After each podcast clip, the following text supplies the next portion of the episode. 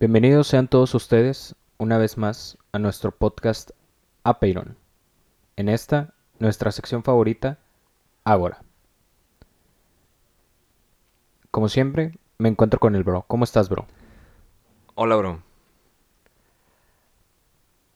En este momento me siento muy bien, feliz. ¿Por qué, bro? Pues este momento, este día, es domingo, el día de la Virgencita, Ey, domingo 12 de diciembre, que probablemente estén escuchando esto. Bueno, escuchando, quién sabe. Pero... Pero bueno, al momento en que se está grabando este episodio, mm, estos últimos dos días me he juntado con personas muy queridas. Además de que estoy concretando un viaje que voy a hacer a al antiguo DF, ey, pero ahora llamado KDMX. ey. Y por esa razón ando muy feliz, bro. ¿Tú cómo estás? Yo ando bien también, principalmente por estas temperaturas que nos Mm. ha ofrecido nuestro maravilloso Monterrey. Ey, Y también, bro, un poquitín alegre, porque además de que hoy también toca Fifita, como cada vez que grabamos, hoy comenzamos una nueva saga de... corta saga. Sí, no sé bien cuántas ideas son, pero hoy las vamos a grabar todas, Ey, al parecer. Entonces ya sé cuántas son. ya. Pero mm, pues vayamos a, a por el pensador. En esta ocasión iniciaremos con las ideas que ofrece esta línea de- del tiempo de los pensadores sobre Pirrón de Elis. ¿Quién fue Pirrón de Elis? Dímelo. Fue un filósofo griego que se dice que nació cerca del 365 antes de Cristo o antes de nuestra era. Hace rato. Ey. Y murió cerca del 275. Mm, Vivió sus buenos sus buenos. 80, Tal vez. 90. Por ahí anda. Fue filósofo griego, ya lo dije, de pues la, la antigüedad clásica, el periodo clásico de la filosofía todavía. Sin embargo, él fundaría una de las escuelas que son consideradas como la etapa de la filosofía escolástica. Pero mm, ya después llegaremos a ella. En realidad yo considero que la escolástica sigue siendo parte de la filosofía clásica y de la clásica siguen los medievales. Pero hay académicos que dicen primero la clásica, luego la escolástica y luego los medievales. Se le considera el primer filósofo escéptico e igualmente la inspiración de la escuela conocida como pirronismo Mm, fundada fue fundada por Enesidemo en el siglo I, pero siguiendo en el siglo I antes de nuestra era, pero siguiendo la filosofía de Pirrón. Él pues natural de Elis, ahí nació, ciudad provisional al noreste del Peloponeso, Grecia. Se dice que hizo de la duda el problema central de toda su filosofía. Fue discípulo de Anaxarco, filósofo de la escuela Abdera, que consideraba que la indiferencia hacia las cosas y circunstancias exteriores, y esto era la clave para alcanzar la felicidad.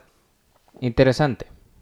Ey, El único testimonio escrito de la obra pirrónica, o sea, de Pirrón, es una oda. ¿Qué es una oda? Una oda es un subgénero lírico. mm, Entonces, el único testimonio que se tiene de Pirrón es una oda laudatoria dedicada a Alejandro Magno, a quien se dice que acompañó en su viaje a la India, donde conoció a los gimnosofistas. El legado de su doctrina filosófica fue recogido por su discípulo Timón de Silógrafo y nos llegó también a través de Sexto Empírico, otro filósofo escéptico. Según su testimonio, Pirrón era tan radical en su postura que negaba que se pudiera llegar a los primeros principios de la deducción aristotélica, aunque no era tan radical como Antístenes que renunció a toda clase de filosofía. En la Edad Media, al no aceptar Pirrón el principio del silogismo, el principio del silogismo es, si A es B y B es C, entonces A es C. Mm. Entonces, como Pirrón no aceptaba esto, en la Edad Media la filosofía escolástica rechazó el pirronismo. Se dice que tuvo gran ayuda de su discípulo Diónidas, quien junto con sus compañeros esceptistas, Pargus y Lopecio, contribuyeron a la difusión de sus enseñanzas. Y eso es todo lo que sabemos de Pirrón de Elis. Si se quiere saber un poco más, se puede consultar el libro de Diógenes Laercio, Vidas, Opiniones y Sentencias de los filósofos más ilustres. Entonces, ¿cuál es esta primera idea? Para empezar, ah, para empezar, también hay que hablar un poquito del pirronismo. Mm. Fue una escuela escéptica, mejor conocida a través de las obras de Sexto Empírico. El objetivo del pirronismo es principalmente psicológico, aunque es mejor conocido por sus argumentos epistemológicos, es decir, sobre el conocimiento. Particularmente el problema del criterio y el problema de la inducción. A través de la suspensión del juicio, la mente llega a la ataraxia. La ataraxia es una disposición del ánimo mm,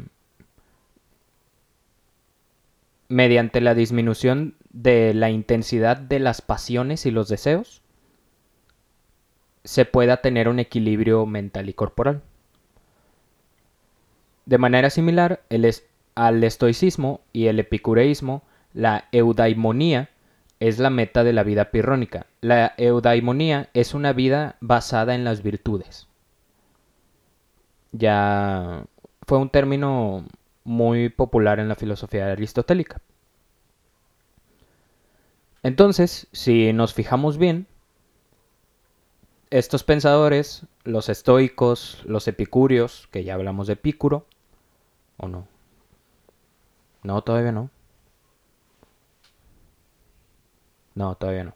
Bueno, ya vamos a hablar de ambos, de los estoicos y de Epicuro.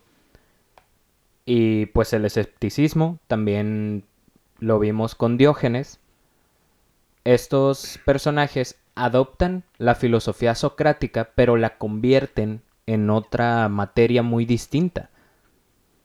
Muchos eh, académicos consideran que surge el escepticismo, por ejemplo, surge a través de la frase de Sócrates, yo solo sé que no sé nada, mostrando un tipo de escepticismo de que yo solo sé que no sé nada, y no puedo saber. Entonces, ahí es donde se adopta este pensamiento de Sócrates, Platón y pues Aristóteles. Ahora sí, ¿cuál es esta primera idea? Primero, algún comentario que se hizo o claro. qué relación tiene esta idea con otras anteriores.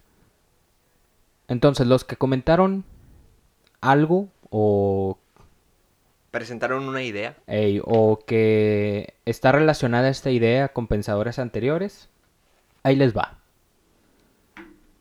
Para empezar, esta idea está a favor de dos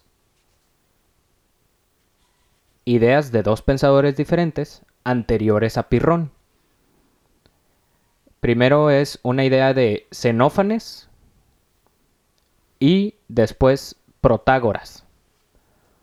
También posterior a Pirrón, tenemos una idea a favor so- del pensador John Mackey. Y por otro lado, esta idea es contraria a una idea antes presentada por Platón. Pero ahora sí, ¿cuál es la idea? Vale. La primera idea de Pirrón de Elis dice lo siguiente. La gente de todo el mundo cree en cosas opuestas. El conocimiento es subjetivo.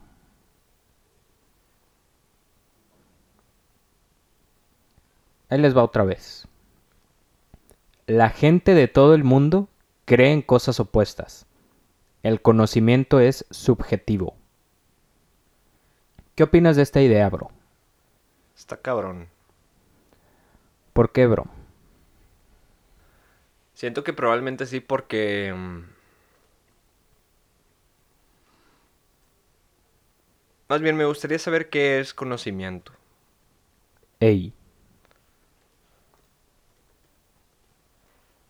Y para esto acudimos al diccionario de la lengua española proporcionado por la Real Academia Española de la Lengua Española. ey. ¿Qué nos dice, bro? Nos dice que conocimiento, como primera acepción, es acción y efecto de conocer. Ok. Como segunda acepción, nos dice que es entendimiento, entendimiento, inteligencia, razón natural. Como tercera acepción, nos dice que es noción, saber o noticia elemental de algo. ¿Qué es conocer, bro? Averiguar por el ejercicio de las facultades intelectuales la naturaleza, cualidades y relaciones de las cosas. ¿Qué es lo primero? Averiguar por el ejercicio de las facultades intelectuales. Pues yo creo que si se cataloga el conocimiento de esa manera, es subjetivo. Mm, El hecho de que una persona averigüe algo por sus facultades implica subjetividad. Por ejemplo, tú podrías conocer a una persona de una manera, yo podría conocerla de otra. Nuestras opiniones podrían ser diferentes. Bueno. A diferencia de ti, porque veo que tomas la primera acepción de la palabra conocimiento. Yo tomaría la segunda, Mm, que es un entendimiento, inteligencia, razón natural. Por ello, yo diría que el conocimiento no es subjetivo. ¿Tú conoces el uno? Creo que sí. ¿Tú conoces el 1 como símbolo numérico? Sí. ¿Eso es un conocimiento que tú tienes? Sí. El 1 existe independientemente de que nadie lo conozca. ¿El 1 como elemento gráfico? No, como símbolo numérico. Como elemento natural de unidad. No sé. Por lo tanto, no puedes deducir que el conocimiento es subjetivo. Mm, porque tampoco conocemos su naturaleza. No conocemos si es independiente de nosotros. Por lo tanto, podemos tratarlo como absoluto o como subjetivo, sujeto a la interpretación. Yo diría que existen cosas, conocimientos, que son absolutos. No por ello los tenemos en nuestro conocimiento o en nuestro entendimiento desde que nacemos, sino que al conocerlos entendemos que es un conocimiento absoluto. Si nos guiáramos por la primera acepción de conocimiento, efectivamente, todo conocimiento sería subjetivo, porque está sujeto a la interpretación. Sin embargo, un entendimiento, la inteligencia o la razón natural es más allá de una interpretación. Es algo que se conoce. Es un conocimiento. Por eso diría que el conocimiento no es subjetivo. Sin embargo, estoy de acuerdo en que la gente de todo el mundo cree en cosas opuestas. Mas no significa que de un mismo conocimiento crea cosas opuestas. Sí las hay, como los terraplanistas. Sin embargo, hay que hacer la distinción entre conocimiento y creencia. Ey, ¿Qué opinas, bro? estoy sintiendo que hay varios cabos sueltos. Mm, ¿Como cuáles? Como tener una, una definición propia o establecida de conocimiento. Ok. ¿Y qué es y qué no es conocimiento? Ok. Y si el conocimiento es algo sujeto a la interpretación, que yo creo que sí, Mm, pero tener un conocimiento abarca varios factores. ok, ¿cómo qué? Por ejemplo, ¿tú conoces el frío? Ey. ¿A qué temperatura para ti es frío? ¿Desde qué temperatura? Pienso que depende. Ok, espera, es que no estoy yendo a un lugar con esto.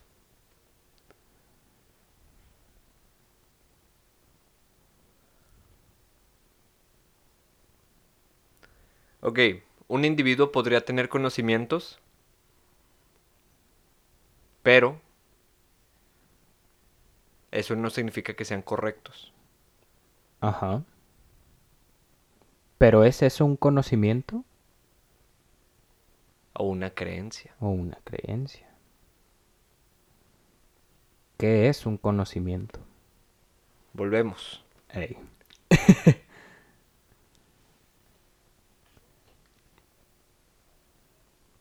Mm, acción y efecto de conocer.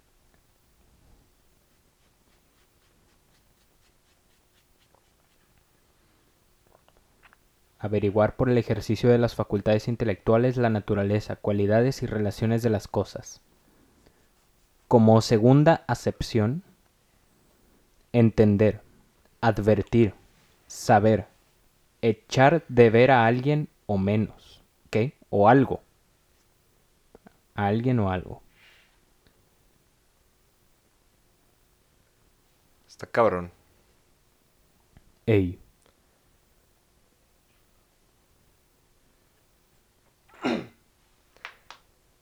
Es que, si el conocer es averiguar, pero específicamente la naturaleza de algo, la naturaleza es su naturaleza. Y si no conoces su naturaleza, no conoces.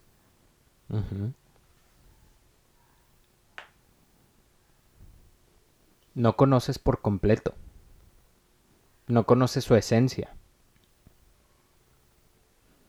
Conoces sus cualidades o puedes conocer sus cualidades.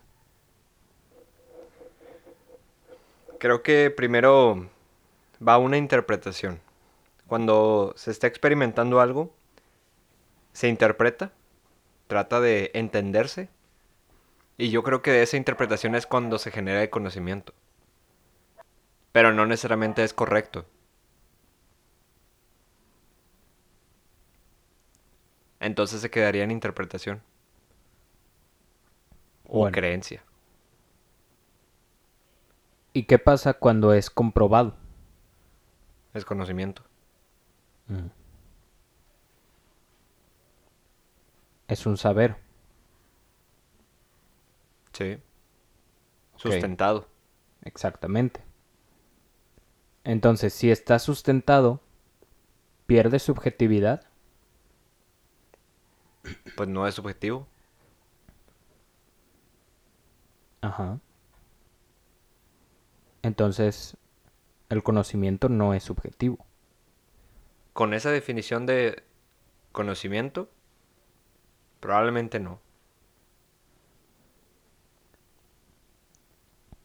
Porque también hay que distinguir no solo entre conocimiento y creencia, sino entre conocimiento e interpretación, Que pues es similar a la creencia, pero no es lo mismo. Exacto. Los escépticos pensaban que en realidad no hay nada que conocer. No se puede conocer algo. Por eso mismo, porque pues la gente piensa cosas contrarias, entonces ¿cómo sé si él tiene razón o no? Ya después en la modernidad, con el método científico, ya sabemos qué pedo, ya sabemos si algo se puede sustentar o no. Pero pues sigue habiendo muchas interpretaciones en incluso en la filosofía. Pues qué es la ética, qué es la epistemología, qué es el ser, qué es el tiempo. Todas estas cuestiones son difíciles de contestar, mas no se no significa que sean subjetivas. No es que queden sujetas a un tipo de interpretación sino que aún no se termina de investigar. Es como la muerte. No sabemos qué es la muerte, no sabemos cómo es, porque necesitamos experimentarla y después seguir vivos. Entonces, pues cuestiones complicadas. Entonces, ¿no se puede conocer algo que no haya sido comprobado por el método científico? Podemos conocerlo, mas no por ello es un conocimiento objetivo. O sea, sí hay conocimiento subjetivo. Es que ese es el, el problema también del lenguaje.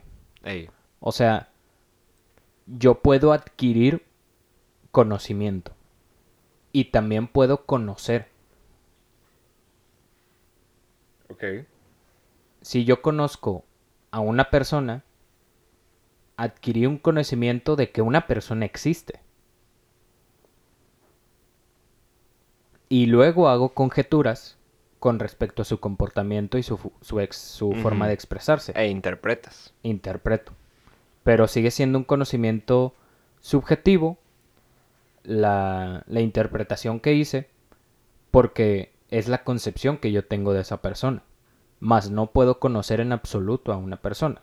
Puedo conocer la existencia de y algunas de sus cualidades. Porque hay distintas cosas o distintos elementos que se deben de saber o de conocer de un objeto de estudio, por así llamarlo. Entonces, hacemos conocemos sobre la existencia de eso. Tenemos ese conocimiento, más lo demás es mera interpretación. Está cabrón. Ey. Gracias por escuchar. Nos escuchamos en el siguiente episodio. Sobres. Bye.